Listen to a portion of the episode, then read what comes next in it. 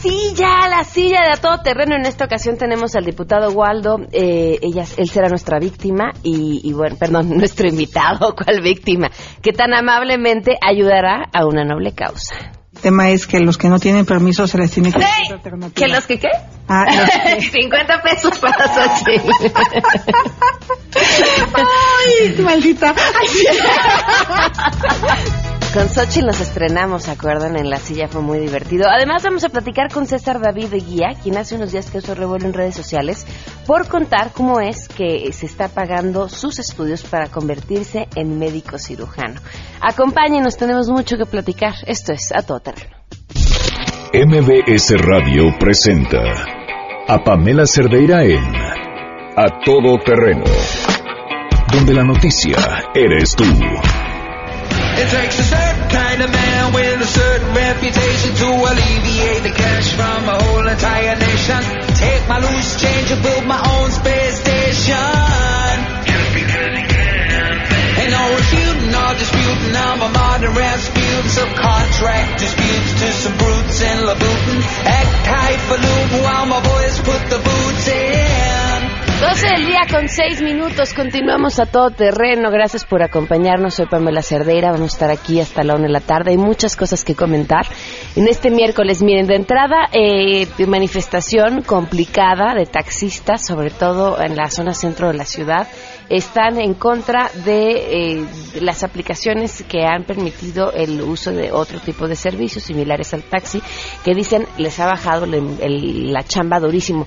Fíjense, el lunes estaba en el aeropuerto internacional, en la terminal 2, y me llamó muchísimo la atención. Antes uno salía y veía así las grandes filas de personas esperando a su taxi, y ahora uno veía las personas viendo su teléfono celular esperando a que llegara eh, de su Uber o el otro tipo de transporte que hubieran contratado, pero no salía en el tiempo que estuve bien, estuve un buen rato de parada, no vi salir un solo taxi.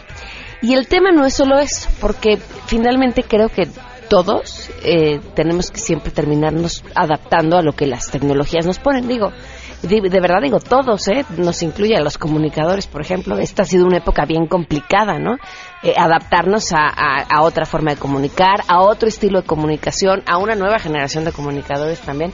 Eh, pero lo que ellos reclaman, y me parece un punto interesantísimo, tiene que ver con la gran cantidad de regulaciones que se les exigen a ellos. Ayer me decía una persona a través de WhatsApp, es que es mucho más fácil hoy conducir un Uber que conducir un taxi. Y además de todo lo que nos piden y de todo lo que nos cuesta, están haciendo una serie de mm, revisiones constantes sobre nuestros papeles, trámites que antes teníamos que hacer una vez al año, tenemos que hacerlos dos veces al año y nos detienen y nos verifican y nos revisan y eso no sucede con los demás y entonces hace que la competencia no se ajusta. Hay, eh, además de este punto, otro que es todavía más importante y a mí me parece más grave, el de los piratas. O sea, aquellos que sí se mueven por la ciudad, que parecen, ahora sí que huele a taxi, se mueve como taxi, parece un taxi, pero no es un taxi, no tiene todos sus permisos. ¿Y por qué les digo que es mucho más peligroso? Bueno, a mí me parece todavía mucho más grave porque además de que no están pagando por lo que tienen que pagar, eh, que no están regulares y que eso no garantiza un servicio eh, de calidad y seguro para los usuarios, eh, dijo, ya tuvimos un caso trágico hace unas semanas justamente de una mujer que abordó un taxi. Bueno, eh, el, tema es que son utilizados eh, políticamente, o sea, estos grandes grupos a los que les otorgan sus concesiones de taxis que no tienen los permisos adecuados y que luego, pues a la hora que hay que ir a marchar por lo que sea, o a la hora que hay que ir a votar, o a la hora que hay que ir armar alboroto, pues ahí están sus grupos de taxistas que no son taxistas, que más bien son piratas para ir y pararse en donde haga falta. Entonces sí es un tema, es un tema y bueno, pues va a ser una mañana complicada, ya les estaremos informando más adelante en qué va para que tomen sus precauciones. Otra, ya quiero mis 10 minutos. Es que les cuento esta porque eh, me parece importante y seguro les va a pasar. Esta mañana tocaron a mi puerta eh, unos policías diciendo que venían de la Secretaría de Seguridad Pública y que ahora sí ya me encontraron que me van a llevar. No, pidiendo que, que llenara un documento. Un documento, híjole, más presupuesto para la copia fotostática, de verdad, de milagro y se leía lo que estaban pidiendo, pero básicamente eran datos personales, ¿no? Nombre, la dirección, el teléfono, si, si sabía yo que eh, funcionaban mediante el sistema de cuadrantes, si había robos en mi colonia, de qué tipo era la delincuencia y demás. Fíjense, los cuadrantes que se implementaron desde hace ya muchísimo tiempo, que buscan que tengas un policía eh, pues tu policía de vecindario, ¿no? Ese policía que conoces, que sabe tu nombre, eh, que sabe eh, por dónde te mueves, que si va a haber algo raro en tu casa, lo va a ubicar perfectamente porque es el policía de la zona. Esos son los cuadrantes. Y funciona muy bien, se lo 15 porque los cambian a cada rato, pero bueno, funciona muy bien. Y yo he tenido muy buenas experiencias con los policías de cuadrante. Buenas les digo, me ha tocado dormir toda la noche con la puerta del garage abierto por que soy rebruta y que me toquen el timbre hacia las 2 de la mañana. señora, soy la policía, está todo bien, su puerta está abierta. De verdad, buenas experiencias. Pero cuando uno llega a su puerta a pedirle datos personales, pues como que, como que no se siente tan cómodo. Entonces pregunté a la Secretaría de Seguridad Pública y en efecto me contestan a través de Twitter que, que sí están solicitando de la unidad del secretario, que sí están solicitando el llenado de esta entrevista, pero que es opcional. Si no la quieren llenar, no la llenen, nada más la regresan y la pueden devolver. Es bueno que sepan que si van a su casa y les piden esta información, bueno, verifiquen que si sean policías, que sí lo están haciendo, pero que no es necesario que la llenen, a menos que ustedes se sientan tranquilos con hacerlo. Lo que sí sería bueno es ya que estos policías van y tocan a su puerta, pídanle su teléfono, la mayoría de ellos, o todos traen un teléfono celular, que es el que se rota, el que está a cargo, y cuando tienen alguna emergencia o alguna situación, eh, directamente le marcan a ese policía, y tiene que tardar muy poco tiempo en llegar porque es justamente el policía que está asignado a su colonia o a su cuadrante. Bueno, ya después de todo este breviario cultural, eh, vamos con la información. Saludo a mi compañera Rocío Méndez. A 12 días de la toma de la vocacional 5 de la Ciudadela, cuando corre el último llamado a los inconformes para que entreguen la escuela o a partir de mañana se regresa a clases en sedes alternas, al borde de la medianoche, el director general del Instituto Politécnico Nacional, Enrique Fernández, dijo a la Asamblea General Politécnica que coincide en el rechazo a la injerencia de grupos externos que no abonan a la solución del conflicto y por el contrario arriesgan a la comunidad. El doctor Fernández precisa que con el Sindicato Nacional de Trabajadores de la Educación se están construyendo soluciones al conflicto en Boca 5. Cabe recordar que la AGP expresó su rechazo a la intromisión de grupos externos y del Sindicato Nacional de Trabajadores de la Educación, dado que la AGP se pronunció por el retiro de las demandas levantadas contra quienes han participado en el movimiento desde el 2014 en el Politécnico. El director general de la institución aclaró que tanto las denuncias presentadas ante las autoridades correspondientes, así como las actas de hechos levantadas para el inicio de procedimientos laborales, están soportadas en documentos y testimonios que hacen presumir la existencia de responsabilidades. Les ha informado Rocío Méndez. Así es, gracias. El secretario de Seguridad Nacional de Estados Unidos, Jay Johnson, afirmó que el gobierno de México y Estados Unidos trabajan juntos para promover la seguridad fronteriza y también la prosperidad para ambas naciones. En Palacio Nacional afirmó que continúan trabajando en temas de interés común, como el fortalecimiento al comercio exterior y también la seguridad para beneficiar a la población de ambos países. Por su parte, el secretario de Hacienda y Crédito Público, José Antonio Mit, reconoció que a pesar de la buena relación, también hay retos como el combate al contrabando y el comercio ilegal. Para Noticias MBS, Citlali Sainz.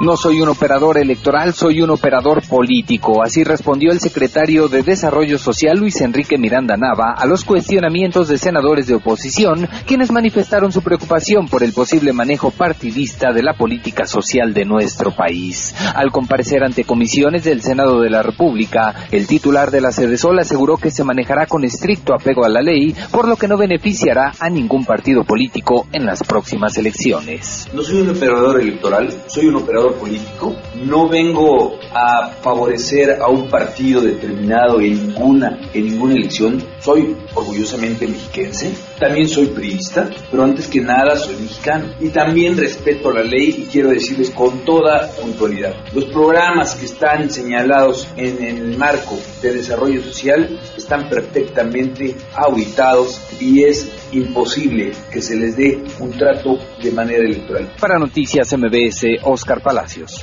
Gracias, taxistas provenientes de distintas entidades y de la Ciudad de México realizan desde temprana hora una manifestación en la columna del de la Independencia en demanda de que las autoridades apliquen la ley y saquen de circulación a los servicios privados de Uber y Cabify. Sin embargo, elementos del Cuerpo de Ganaderos y de Tránsito retiraron las unidades del servicio público para evitar el cierre de la vialidad y generar condiciones favorables para el desplazamiento del resto de los automovilistas. Protestan en contra de los servicios de dichas aplicaciones ya que esas agrupaciones no están contempladas en los diversos ordenamientos que establece la autoridad. Otros grupos de taxistas siguen desplazándose hacia el Ángel de la Independencia, aunque las autoridades no les han permitido llegar con sus vehículos. Los operadores que arribaron a la columna del Ángel de la Independencia tienen prácticamente bloqueada la circulación en la glorieta, por lo que elementos de tránsito llevan a cabo acciones para agilizar y desviar el tránsito en la zona, informó Juan Carlos Alarcón.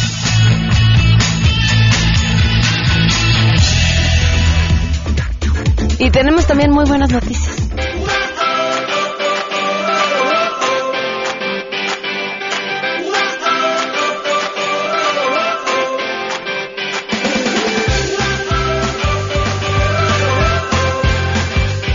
César David está en la línea. César, ¿cómo estás? Muy bien, gracias. Gracias por acompañarnos, César. A ver, cuéntame tu historia. ¿Qué estás estudiando? Yo estoy estudiando medicina aquí en el ICEST. Ajá. ¿De qué hora a qué hora estudias? Yo estudio de 7 de la mañana a 5 y media de la tarde. Ok, ¿quieres ser médico cirujano? Así es. Bueno, es la carrera de medicina general, pero así se le llama, médico cirujano. Ok, y después de terminar eh, tu carrera, eh, ¿qué quieres hacer? Pues me gustaría especializarme en endocrinología. Ok. ¿Qué haces cuando terminas de clases, cuando sales de clases? Cuando salgo de clase, pues me voy a limpiar vidrios porque pues necesito dinero para poder estudiar. ¿Limpiando vidrios es como estás costeando tus estudios? Así es. ¿Cuánto ganas limpiando vidrios? Pues a veces gano 150 diarios, a veces gano 200. Alguna vez he ganado hasta 300 pesos. Raras, pero sí los he ganado. Oye, a ver, eh, me, me, me, me brinca muchísimo lo que haces. Eh, no, no que esté mal o esté me parece de lo más este honrado que busques una manera de conseguir dinero para pagar tus estudios. Pero rompe, nos rompe el esquema con todo lo que pensaríamos de los chavos que normalmente están haciendo esta, esta labor, ¿no? Que estarían haciendo todo menos justamente eh, buscando pagar sus estudios. No, no, crea, se puede sorprender porque no solamente soy yo. Yo he conocido a más de un chavo que también lo hace, ¿verdad? Pero pues yo tengo el uniforme porque saliendo de la escuela me voy. Ajá. Pero hay otros que no llevan uniforme y como quiera lo hacen. No todos, obviamente. Estoy hablando como de unas cinco o seis personas de las que terminan. ¿Y por qué fue limpiar vidrios por lo que te decidiste? Bueno, yo lo hago porque, pues como le comento, es muy largo mi horario de escuela. Ujú. Entro a las 7, salgo a las cinco y media. Los trabajos normalmente empiezan como a las 8 de la mañana o a las 3 de la tarde. Y luego, pues también saliendo de la escuela hay que estudiar. Y pues, este, actividad de esta pues, no me quita mucho tiempo, me quita 3, 4 horas máximo. Más o menos mis cálculos, por lo que me dices que ganas en el escenario más pesimista, son 1.050 pesos a la semana. ¿Y te alcanza esto para pagar tus estudios? Pues sí, a duras penas, pero me alcanza para pagar los estudios y llevar algo para la casa. Wow. Bueno, pues mira, gracias por sorprendernos de verdad, eh, por compartirnos tu historia que llegó justamente a través de las redes sociales y porque nos permites ver pues con otros ojos algo que se ha vuelto parte de la escena común en todo el país y entender que detrás puede haber grandes historias como la tuya. ¿A qué se dedican tus papás, César? Mi mamá ya está grande, ya tiene 57 años, ella tiene un problema en la sangre de plaquetas, eh, entonces, aunque ella camina y todo, sí tiene un poquito delicada su salud. Sin embargo, pues ella sale a vender abón solo para mantenerse seguro. Este, y papá, pues papá ya tiene 63 años. Él es mecánico de motores diésel, pero tiene un tipo de hemiplegia en la mano que le complica bastante la tarea. A veces se nos queda con la mano entrincada y ya no la puede mover. Ya se nos, ya se nos accidentó más de una vez. Como maneja fierros pesados, pues ya una vez se nos descalabró. Gracias a Dios no le pasó nada, nada más se quedó con la herida. Pero pues sí es un peligro que salga también él a la calle a, a buscar y de trabajar lo que tuvieron que trabajar. Ya son grandes, ya deberían de ser ahora sí mantenidos por sus frutos, que somos nosotros. César, después de esto, eh, solicitaron a través de Internet eh, que se te pudieran hacer donativos a través de diferentes cuentas. ¿Ha sucedido y cuánto has juntado? Este, pues sí, pues a raíz del video me, me han enviado cooperación, ¿verdad? Y pues hasta ahorita ya, a Dios, junté para dos mensualidades completas. Ok. Y esos ya están pagadas ya. Y de hecho ahorita estoy juntando por los uniformes porque los están exigiendo. Ok. Bueno, pues César, te, te agradezco mucho de verdad que nos hayas tomado la llamada esta tarde. Sobre todo, gracias por compartirnos tu historia. Sí, cuando gusten. Gracias, César. Hasta luego. 12 con 20 minutos. Él es César David Eguía, un hombre que, bueno, su imagen recorrió Internet hace unos días justamente por eso, porque nos enteramos que se dedicaba a limpiar parabrisas para pagar sus estudios como médico cirujano. Él es estudiante en Matamoros. Vamos a una pausa y continuamos. Queremos conocer tus historias. Comunícate al 5166-1025. Pamela Cerdeira. A todo terreno. Donde la noticia eres tú. Volvemos. Pamela Cerdeira regresa con más en A todo terreno. Donde la noticia eres tú. Marca el 5166-1025. Porque hay nueve maneras de ver el mundo llegó la hora de conocerte con el Enneagrama a todo terreno.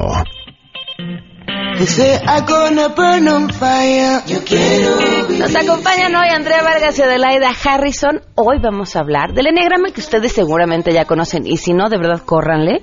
Métense a internet, búsquense en sus números. Eh, pu- los podcasts, que por cierto les va muy bien de Enneagrama Conócete, los pueden bajar también en iTunes. Para que, ahora sí que para que se ubiquen. Hoy vamos a hablar del 6 y seguramente si no se encuentran ustedes, encontrarán a alguien. Bienvenidas, ¿cómo están? Muy bien, Bien, Pamela, gracias. muchas gracias. Vamos con la personalidad número 6. Número 6, y vamos a hablar de cómo esta se va desintegrando de estar sana, promedio o enferma. Ok. Porque es totalmente diferente que te encuentres un 6 sano a un 6 enfermo o un 4 sano a un 4 enfermo o tóxico. Ok. Porque se comportan co- totalmente diferente. Y ahí es cuando la gente dice, oye, no, yo no soy 6 o yo no soy 4 o yo no soy, porque no conocen que luego están muy bien. Y entonces este, se está comparando con, con el 6 que escuchas en, normalmente. Ok. ¿Ok?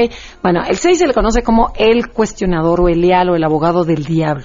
El que, ¿y por qué esto? ¿Y por qué el otro? ¿Y por qué no sé qué? O sea, siempre cuestiona todo. O sea, eso hay que acordarnos. Entonces, una vez que ya te encuentras, vamos a ver en qué nivel estás, si estás en nivel sano, promedio o enfermo. A ver, la idea empieza con el sano. Eh, bueno, hay que comentar antes que el punto ciego, Ah, que sí, siempre lo decimos, el punto importante. ciego de la personalidad es lo que tú no ves, pero los demás padecen todos los días. Ok. El 6 es el miedo, que siente una preocupación constante de que pueda ocurrir lo peor. Siempre está pensando en lo que puede salir mal y es catastrófico y tienen una angustia crónica de que no van a poder superar los retos que se les presentan. Claro, quedamos que mi esposo era un 6, ahora lo recuerdo. Ya. Es cierto. Les- les- no, no les voy a poner ejemplos, pero le voy a quemar al aire, no le va a gustar si no se escucha, pero bueno, No, sí, bueno. les voy a poner uno.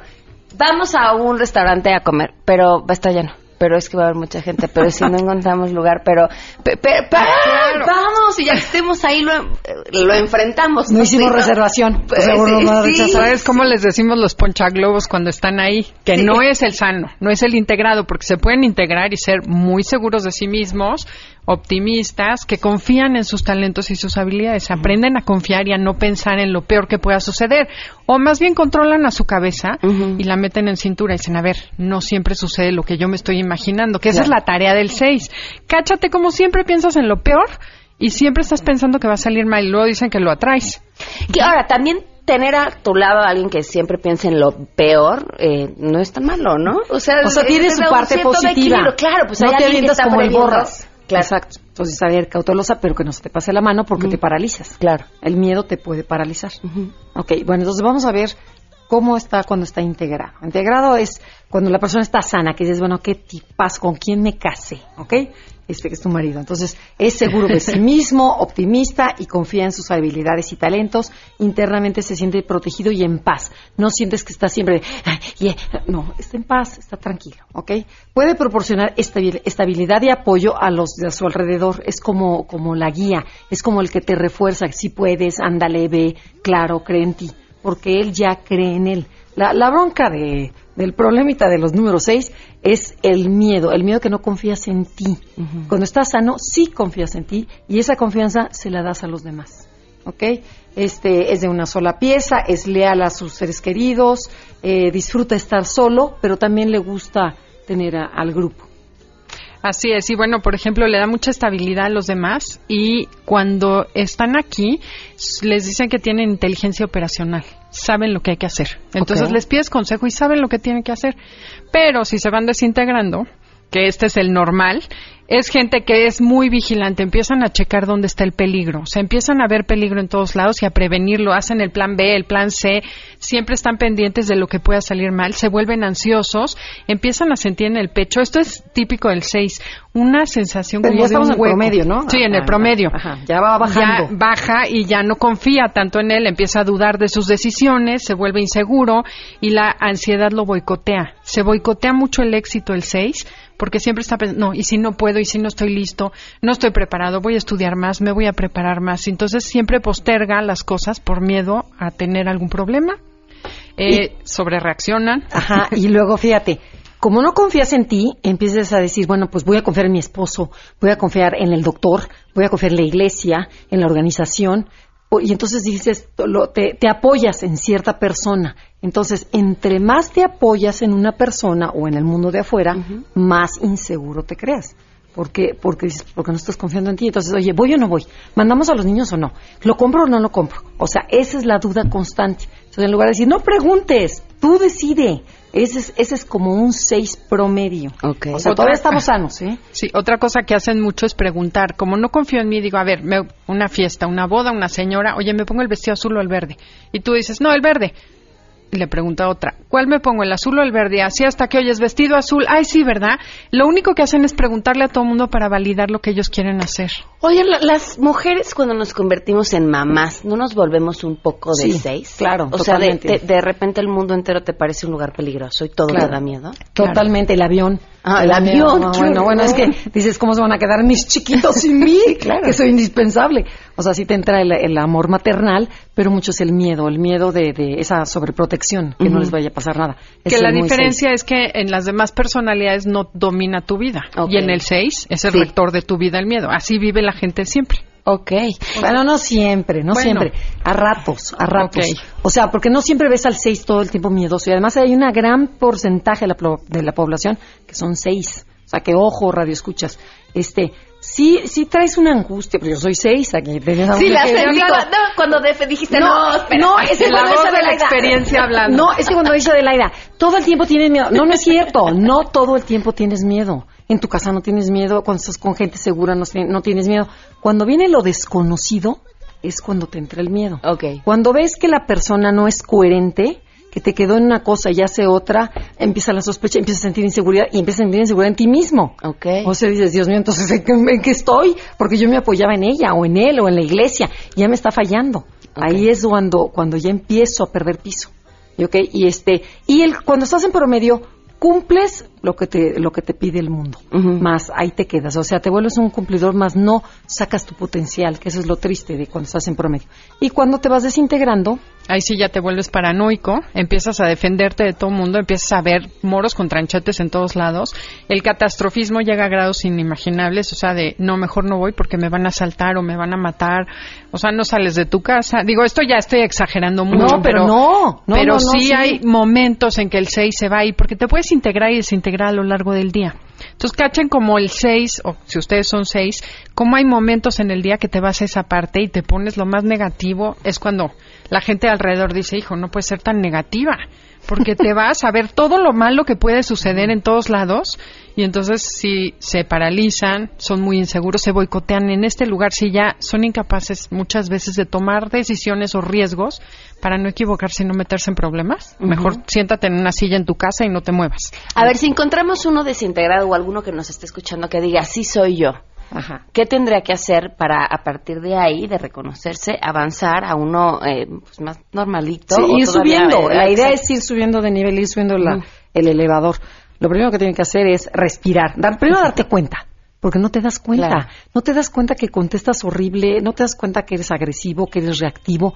Es tan inconsciente y tan automático el comportamiento que dices, ya se, ya se enojó, ¿y ahora por qué se enojó? Pero tú no te diste cuenta hasta que alguien te lo hace ver. Te dice, oye, qué feo le contestaste. ¿Y cómo? Igual que el 8, ¿eh? O sea, así se vuelve el 6. Y este, entonces hasta que te das cuenta dices, ok, y este, y cada vez que sientes que vas a agredir a alguien o que vas a, ahí está el autocontrol y ahí está el trabajo interior. Es respira, tranquilo, dilo, pero de una manera más suave. Y a veces te va a salir y a veces no te va a salir. Cada vez que te salga es un yes gigante. Dices, sí pude, y luego otra vez no te va a salir, pues te va a ir. Y luego otra vez, y así es la vida, o sea, hasta que vas mejorando con todas las personas. Y un tip para las gentes que viven con seis, que desmenucen el miedo como quesito Oaxaca. Nunca le digan, ay, no seas exagerado, no pasa nada, por ejemplo, con tu esposo. Es lo peor que le puedes decir cuando está desintegrado, porque él sí se imagina un problema gigantesco. Entonces, la idea es pasarlo al lado racional del cerebro y decirle, a ver, ¿por qué tienes este miedo? ¿Qué es lo que crees que va a pasar? ¿Qué podemos hacer? Cómo diseñar plan A, B y C y lo analizan y entonces se va se va bajando la espuma, como diría un 6 que conocemos. Dice, hay que bajar la espuma, dejar que se asiente ese miedo, porque cuando te toma por sorpresa es demasiado grande, lo ves gigante. O sea, hay que proporcionarlo. Y otro tip rápido así es, por ejemplo, cuando sientes ese, ese miedo, o sea, esa parte negativa, tú mismo empiezas ya a trabajar y dices, cámbiala positivo, cámbiala, cámbiala, cámbiala. Oye, ¿en un niño lo, lo- lo tratarías igual? De, por ejemplo, De si es un decir, a ver, seis vamos miedoso, a razonarlo. eh, Sí, por ejemplo, es abrazarlo mucho, o sea, porque lo ves que tiene miedo. Decir, confía, tranquilo, no pasa nada, aquí te queremos, porque el, el 6 tiene miedo a, a cómo va a reaccionar el medio ambiente. O sea, ¿qué me van a hacer? Entonces estás a la defensiva, empiezas a, a levantar muros a la defensiva, que no me vaya a lastimar, que no me vaya a decir, que no me vayan a cortar, que no, o sea, todo es así. Entonces imagínate, si es mucho estrés, tú dices, tranquilo, no pasa nada, confía, que es la confianza. Ese, el chiste es el, el, el, ah, el miedo, transformarlo a valor, a confianza. Sí, y a los niños, pues bueno, ser una autoridad congruente les ayuda Eso, muchísimo. eso es importantísimo. Porque el 6 empieza a desconfiar justamente de que su papá le dice una cosa y luego no se la cumple. Entonces, si tú eres como papá un agente congruente y que siempre cumples tus promesas, el niño va a estar integrado solito. Hijo, y eso, la personalidad que tengan tu hijo, tus Claro. hijos, él, ¿no? Siempre Claro. ser congruente. ¿Te, te acuerdas cuando platicamos un caso de que era el niño que el, el papá le dice vamos a, vamos a tomar un helado Ajá. y en lugar del helado lo lleva al dentista y este y entonces el, el niño desde ahí empieza a desconfiar de tu papá y es tu padre Claro. o sea en la persona que tiene que más tienes que confiar Perfecto. Pues ahí está, el 6 pintadito para que lo entiendan, lo ubican y mejoren. Que las escuchen el sábado aquí. este sábado a las 102.5. 12 y si quieren saber más de su de las nueve personalidades visítenos en Facebook Enneagrama Conócete o mándenos un tweet Arroba Conócete MBS o la página Enneagrama Conócete. Perfecto. Muchísimas gracias. A ti, mil gracias, a ti. 12.35 volvemos. Pamela Cerdeira es a todo terreno. Síguenos en Twitter, arroba Pam Cerdeira. Regresamos. Pamela Cerdeira está de regreso en A Todo Terreno. Únete a nuestra comunidad en facebook.com, diagonal Pam Cerdeira. Continuamos. La silla. A todo terreno. ¿Cuánto estás dispuesto a perder? Muchísimo, porque el diputado nos canceló tres veces antes de venir y entonces así como apuesta de bar, bueno, doble o nada. Doble o bueno, nada. doble o nada y una apuesta que iba en 50 pesos va de a 200 pesos. Le doy la bienvenida al diputado Waldo Fernández. Gracias por estar con nosotros. Muchas gracias por la invitación, Pamela. Y, y disculpas, efectivamente había esa cancelación y pues no sé si aplique que deudas de juego son deudas de honor, pero en este caso aplica, ¿no? Ok, perfecto. Te explico más o menos cómo va la dinámica. Bueno, no te lo explico bien porque más o menos sería injusto. Eh, tenemos una serie de preguntas, la mayoría son preguntas del público. Ok. Tú contesta libremente, diviértete, solo si dices las palabras sí o no. Aquí no nos importa si el sí es afirmación o es si pudiera, este, te la cuentan como mal. Así de gachos son. Si tú te equivocas son 200 pesos, si yo me equivoco son 50 porque yo no cancelé ninguna vez. Ok, perfecto, me parece muy bien. Bueno, si el público dice que ponga de a 200, pues ya veremos, pondremos de a 200. Porque la causa en esta ocasión es distinta. Habíamos estado donando el dinero a fundaciones. En esta ocasión eh, se va a hacer una campaña de crowdfunding que estaremos por arrancar pronto para Amarte MX, que es este proyecto que estamos haciendo dentro del programa, y se donará este dinero entre las comunidades indígenas que están participando dentro del proyecto. Perfecto. Entonces, es más, ni siquiera vas a tener que desembolsar ahorita. Hasta que esté la campaña en pleno, ya depositas a través de ahí para que todo sea transparente como tiene que ser. ¿Te parece? Perfecto, me parece muy ¿Estás bien. listo? Listo. Vamos con la primera pregunta. Hola, buenas tardes. Quisiera saber cuál va a ser el impacto y los beneficios que tendrá el Sistema Nacional Anticorrupción. Bueno, eh, lo que busca el Sistema Nacional Anticorrupción, eh, en impacto presupuestal, evidentemente no lo hay. Es eh, lo que estamos tratando con esto. No lo hay. Perdón. Ay, Ah. ok, fue doble. Dos, eh, evidentemente lo que estamos buscando es eh, inhibir los actos de corrupción, que es una de las preocupaciones medulares que tiene el ciudadano. De- eh, después de la seguridad pública, la segunda inquietud más fuerte del ciudadano es la corrupción. Entonces, de eso se trata el Sistema Nacional Anticorrupción, de inhibir estas conductas ilícitas, pero que también haya un sistema de consecuencias, que se acabe la impunidad que tanto al año le hace este país y que la impunidad, lamentablemente, genera más impunidad porque la gente al ver que los poderosos o la gente que eh, los políticos no son juzgados, pues también ellos tienen el incentivo de delinquir. Ahora faltan un montón de cosas para que el sistema funcione adecuadamente. Sí, de entrada, bueno, pues que salgan las disposiciones suplementarias. Es que ok, que, que de, de entrada que salgan las disposiciones suplementarias eh, al respecto y que se de- designe al fiscal que está ya en el Senado. Creo que se hizo ya una convocatoria, pero le corresponde al Senado.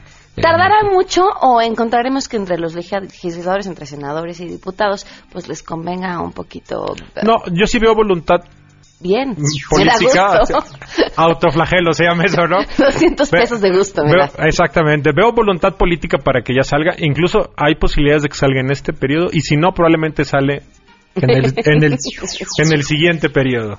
Ah. Te vamos a invitar más seguido, ¿nos vas a decir que aceptas? Claro que sí, no pasa. Do, do, dono mi salario, entonces no pasa nada, ¿no? Está bien, porque gana bien un diputado. ¿O me equivoco? Eh, 73 mil pesos libres al mes. Es el salario. Más las prestaciones. Eh, no hay muchas prestaciones. El coche, se compraron unos coches carísimos. pero no son para para todos los diputados. Eh, ¿Para eh, quiénes son? realmente es para los presidentes de comisión. Son eh, para los que les compran este tipo de vehículos y hasta donde sé, no todos, no. No, lo- los 500 diputados no tenemos esa prestación. Ok, nos damos, nos da Usted, aprovechen ustedes. ¿Cómo ves al Bronco? Bien. ¿Y tú? ¿En serio bien? Pues yo eh, escucho eh, comentarios de decepción por parte de los regiomontanos. Mira, se generaron demasiadas expectativas. Tuvo un millón de votos contra 400 mil votos de las dos fuerzas PRI y PAN eh, políticas detrás de él.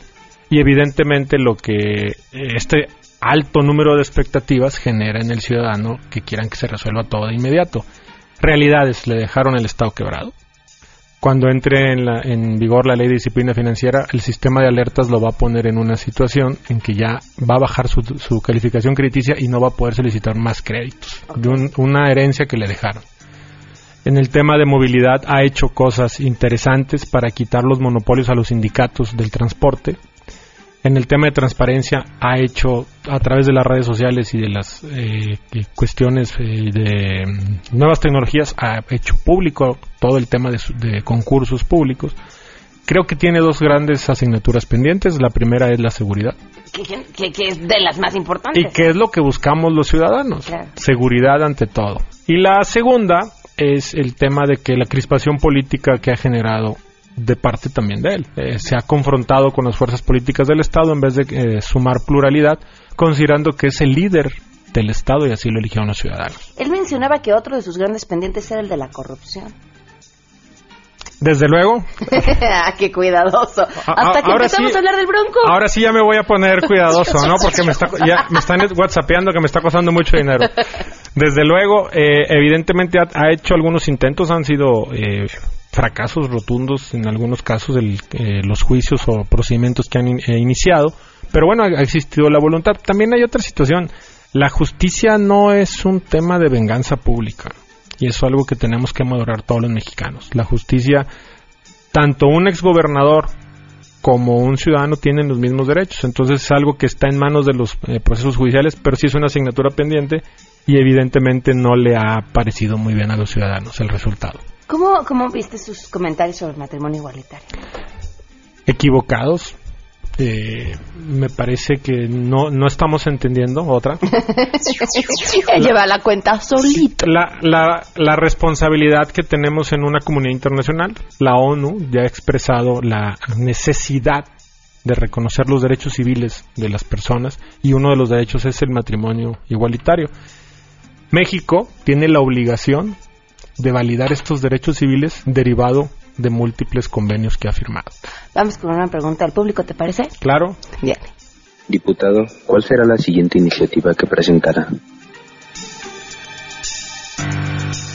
Hoy presenté una iniciativa precisamente para que las personas que se dedican a, a la chatarra, los chatarreros, eh, puedan ellos deducir del impuesto sobre la renta eh, este, eh, estos productos y vendérselos a las empresas. Todos los desperdicios eh, en el tema de chatarra ecológicos. Es una ley que tiene que ver con los temas fiscales que estamos viendo ahorita. Y la semana pasada presenté otra donde estamos solicitando que los estados puedan, a través del convenio de coordinación fiscal, embargar cuentas a los contribuyentes que no paguen sus adeudos.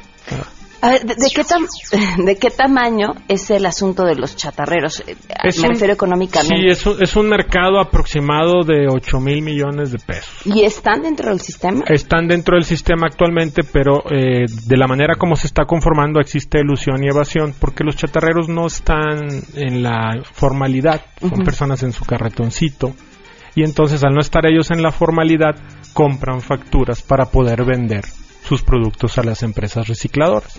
Y ahí hay una ilusión fiscal.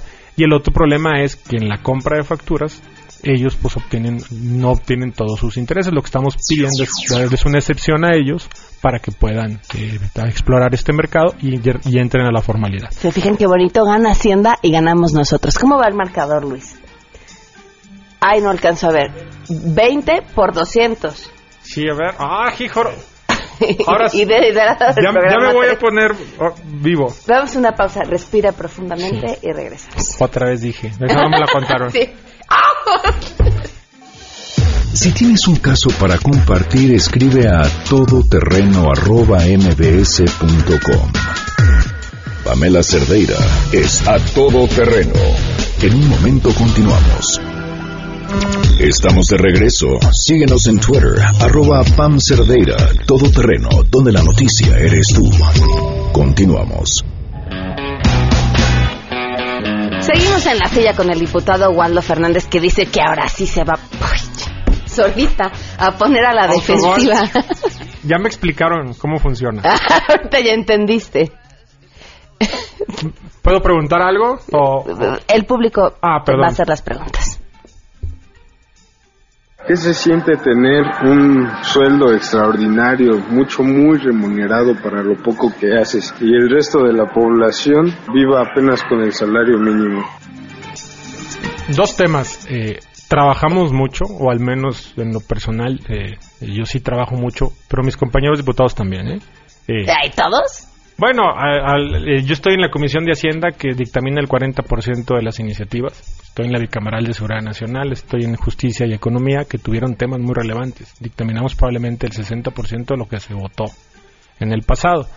El, salario me parece justo para el, tema técnico, la complejidad técnica que tiene que ser diputado. Pero coincido con él, los sueldos en México hay que levantarlos. El poder adquisitivo está por los sueldos y hay que, hay que mejorarlos. Ahora, digo, las imágenes eh, que, hemos visto y que, se repiten cada legislatura de, de los legisladores que se quedan dormidos, pues tampoco les ayudan a crearse buena fama. ¿Pero crees que tienen mala imagen? Que se queden dormidos mientras están trabajando. Sí, pero... ¿Cómo se vería si yo me quedo dormida ahora? No, cayó, no cayó. ¡Ah! Dos veces. Doble, qué suerte. Mira, e, e, ese contexto se da eh, cuando las votaciones son de 40 45 horas continuas sin eh, poderse eh, parar de la curul. Eh, la realidad es que en esta legislatura yo no he visto. Qué suerte. Eh, probablemente sucede, pero se da, ese es el contexto. Ajá. No, no. Siempre no están quedándose dormidos los diputados en la legislatura. Perdona a mi mujer, me va a costar aquí el salario. No va a poder donar el sueldo este mes, ¿eh? A ver, hay un tema, ahora que, que hablabas acerca de, de la transparencia, estábamos hablando justamente del Bronco, me llamó muchísimo la atención que a través de tu página encontré una posibilidad de ver en dónde estabas. De hecho, yo venía camino hacia acá, dije, ah, caray, a ver, ¿en dónde está? No, ay, difícilmente va a llegar, eh, porque estabas lejos y, y sabemos el tráfico que hay en esta ciudad, sobre todo el día de hoy. ¿Te, te- en algún momento eh, has sentido temor por estar dando todo el tiempo tu ubicación? Te, te pone en cierto riesgo. Mira, eh, yo atendí víctimas del delito, secuestro, robo y extorsión. Evidentemente hay un riesgo al estar dando mi ubicación, pero es mayor el beneficio. De entrada, el ciudadano puede ver cuál es la función que hace un diputado, los tiempos, dónde está el trabajo. La otra es, pues no tengo nada que esconder. Exactamente. Eh, mi vida es, eh, entiendo que al entrar a esto mi vida se convierte en pública, trato de cuidar la parte de mi familia, pero no hay nada que esconder. No la traigo prendida siempre. Ah, a ver, Eh, ese era el eh, tema. ¿Qué pasa cuando estás con- en tu casa? Eh, exacto, o sea, los fines de semana la pago, evidentemente, y- cuando tengo eh, algunas reuniones que son pocas, pero que, que tuvieran un carácter privado, pues también lo, lo apago. Pero realmente, pues la vida del diputado se vuelve pública. Pero lo positivo es que te buscan las personas y, oiga, ustedes, ya lo encontré, una foto, una selfie, entonces eso también se vuelve atractivo y es como un juego. ¿No? A ver, yo tengo un problema con que la gente le pida fotografías a los eh, servidores públicos, a nuestros representantes, muchos. Porque siento que en el momento en el que decidimos comportarnos como fans, cuando uno le pide una fotografía, quien sea se está comportando como un fan, eh, hacemos y ayudamos a que pierdan el piso y a que entiendan que, que, que, pues es un trabajo y que hay que servir y, y entonces damos pie a que se comporten como muchos se han comportado. Desde luego, pero no es culpa del, del ciudadano. Sino del que lo vota. Es, no, es culpa de la persona. Ok. Si entiendes que esto es una situación que se presenta de manera coyuntural, que es un trabajo como cualquiera, pues, no tiene por qué eh, subirse a la cabeza nada. Evidentemente, eh, cuando se acercan con uno y te piden la foto, es, es muy simpático, pero tengo una anécdota buenísima. Una sobrina mía estaba concursando para una, es- eh, una planilla en una escuela. Y me escribe y me dice, tío, por favor, graba un video, ahora que eres diputado. Y ahí voy, voten por la planilla verde, dorado, ta, ta, ta. Días después llega mi hija y me dice, papá, estoy en una planilla y voy a ser la tesorera. Quiero un video. Claro, hija, ahorita te lo grabo. No, del bronco. No quiero. Por 200 pesos más y el sentido del humor de tu hija. Eh, Exactamente. ¿Se lo conseguiste? Sí, claro, se lo, se lo pedí. Por eso fuiste muy cuidadoso con lo que dijiste del bronco hace rato. No, mirar, la, la realidad es que yo he tratado de construir en Nuevo León eh, un ambiente de cero crispación. Ok. Me- mi discurso siempre ha sido, es muy plural y es evidentemente tratar de conciliar los polos. Mi- eh, incluso en Cámara de Diputados eh, tengo la, la idea de que los demás diputados consideran que soy un tipo que genera interlocución. No se trata esto de, de enemigos, no es un, un- un ring, la Cámara. La Cámara es el lugar eh, donde los mexicanos, todas sus ideas se materializan en leyes. Y me parece que si actuamos con responsabilidad en Cámara, damos un buen mensaje a la ciudadanía, pero construimos país. Después de, de la cámara, ¿qué? ¿Qué quieres hacer? Pues mira, evidentemente voy a estar en la boleta. Eh, de qué no sé. eh, eh, no lo he visualizado aún, pero yo fui diputado al revés. Primero fui diputado sin hacer campaña. Entonces, quiero vivir la experiencia de la campaña y probablemente ahí se, se acabe mi carrera política, pero cerrar un ciclo profesional. ¿Por qué? Porque el partido, eh, el PRD en Nuevo León, tiene una presencia marginal. Creo que podemos hacer un buen papel eh, con el PRD para que me aumente su votación, pero finalmente el escenario es complejo. Pero, pero yo lo que quiero es cerrar ese ciclo profesional y regresarme a la vida privada con la intención de que yo trabajé o traté de ser diferente Eh, creo que lo he logrado en Nuevo León, al menos que la gente diga, oye, es diferente, no entre en polémicas. El cierre del marcador quedó así para esta silla del día de hoy. Antes que nada, Waldo, muchísimas gracias por habernos acompañado. Gracias a ti. Nos debemos una entrevista ya normalita porque además eh, traes un tema bien interesante para las personas de la tercera edad que no hemos podido platicar. ¿Ya se votó? ¿Cómo quedó? Ya, eh, por unanimidad. eh, se votó al Pleno y se fue al Senado. Ok, ocho mil. Oye, sí me pudo, ¿eh? Ocho mil pesos y trescientos de este lado. Eh, de todos modos, esto hasta que tengamos Ya, la vamos, campaña. vamos, a, vamos a redondearlo ya para que queden 10 mil. Déjame decir no, no varias veces ya para que quede, ¿no? Muy bien, muchísimas, muchas gracias, de verdad, gracias por habernos acompañado. Gracias a ti por la invitación y felicita- felicidades a los jóvenes que están haciendo ese esfuerzo. Muchas gracias. 12 con 57 nos vamos. Se quedan en compañía de Alejandro Cacho. Soy Pamela Cerder. Esto fue a todo terreno. But as daft as they seem, as daft as they seem, my love, when you dream them overflow. Where did you go?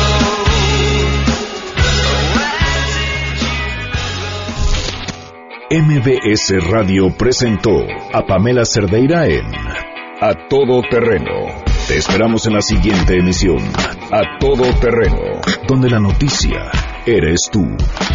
MBS Radio, en entretenimiento, estamos contigo.